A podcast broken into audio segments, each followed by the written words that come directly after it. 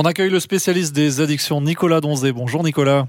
Bonjour Patrick. Alors, vous avez mis votre casquette de vulgarisateur aujourd'hui. J'essaye de l'être tout le temps, mais euh, c'est vrai qu'au fond, la science ne vaut que si elle est partagée par tous. Parce que ça sert à rien que certains sachent et d'autres ne sachent pas. Donc, euh, c'est pour finir, plus personne ne croit plus personne. Et puis, euh, on rentre dans un monde un peu paranoïaque. Éclairez-nous.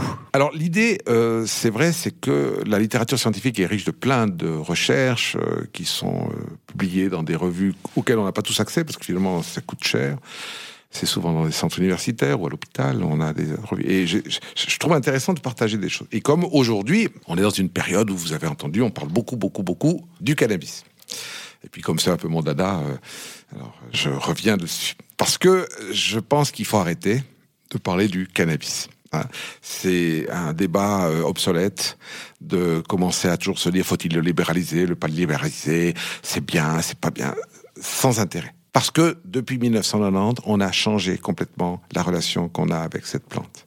Et l'élément le plus important, c'est pas cette plante, pleine de vertus intéressantes, pleine de qualités, qu'on devrait probablement beaucoup plus cultiver, mais pas pour faire la foire, pour d'autres raisons, mais surtout l'élément important, c'est notre humanité construite avec nos propres endocannabis. il y a un article dans la littérature qui a été publié euh, dernièrement en 2022, donc c'est au mois de mai l'année passée, hein, qui fait une espèce de review. Il dit voilà où on en est avec ce système endocannabis. Parce que vous savez, pendant des années, on a parlé de fonctionnement du cerveau avec des neurotransmetteurs qu'on avait toujours à peu près euh, bien ciblés, comme la noradrénaline, la sérotonine, la dopamine, et on les considère comme des éléments importants de la fonctionnalité du cerveau, ce qu'ils sont. On a aussi vu que on a un système qu'on dit neurovégétatif, c'est ce système qui gère nos fonctions périphériques, la respiration, l'action du diaphragme, le cœur, la digestion, la fonction rénale, etc., la fonction reproductrice, etc. Toutes ces fonctions-là, elles sont fondamentalement gérées par des tas de systèmes avec des tas de vocabulaire extrêmement intéressants.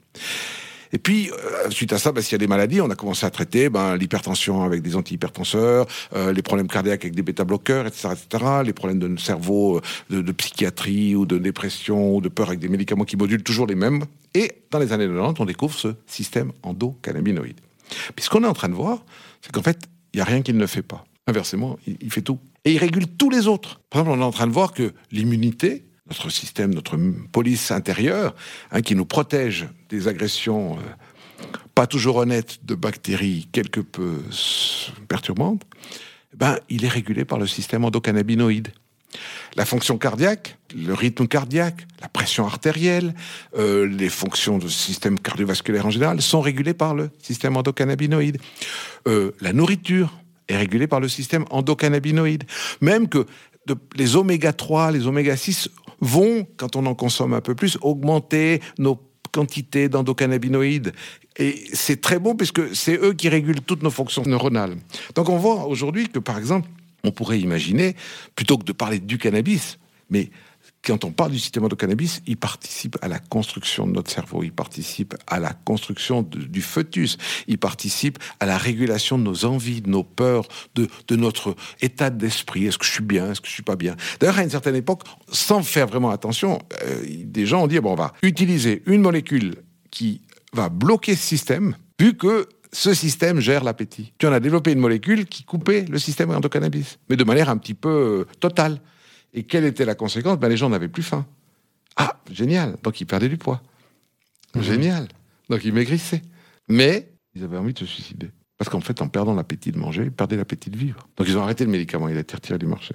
Mais l'idée montre qu'on peut, avec juste une petite molécule, modifier pratiquement un élément essentiel, c'est nos envies. Donc c'est quand même incroyable. Donc ça signifie qu'aujourd'hui on est avec ce système endocannabis en train de se dire que tiens, ben, on pourrait peut-être imaginer des nouvelles molécules qui le module de manière très fine, parce qu'on a des récepteurs partout. Puis on est en train de voir qu'il y a des tas de... Vous savez, avant, on parlait des graisses, hein, on a toujours tendance, euh, depuis 1945, à les voir comme un grand ennemi, alors qu'elles sont le constituant principal de notre corps. Eh ben, il y a plein de molécules qu'on disait être des petits lipides sans intérêt, qui sont des endocannabinoïdes. Donc des molécules qui régulent notre système fondamental. Hein, tout. Et le cerveau, par exemple, lui, il est pratiquement toujours sous influence de ce système endocannabis. Donc aujourd'hui, on a des tas de médicaments qu'on utilise qui modulent la dopamine, la sérotonine, la noradrénaline, mais en réalité, ces trois neurotransmetteurs incontestablement fondamentaux, sont modulés par un système endocannabis.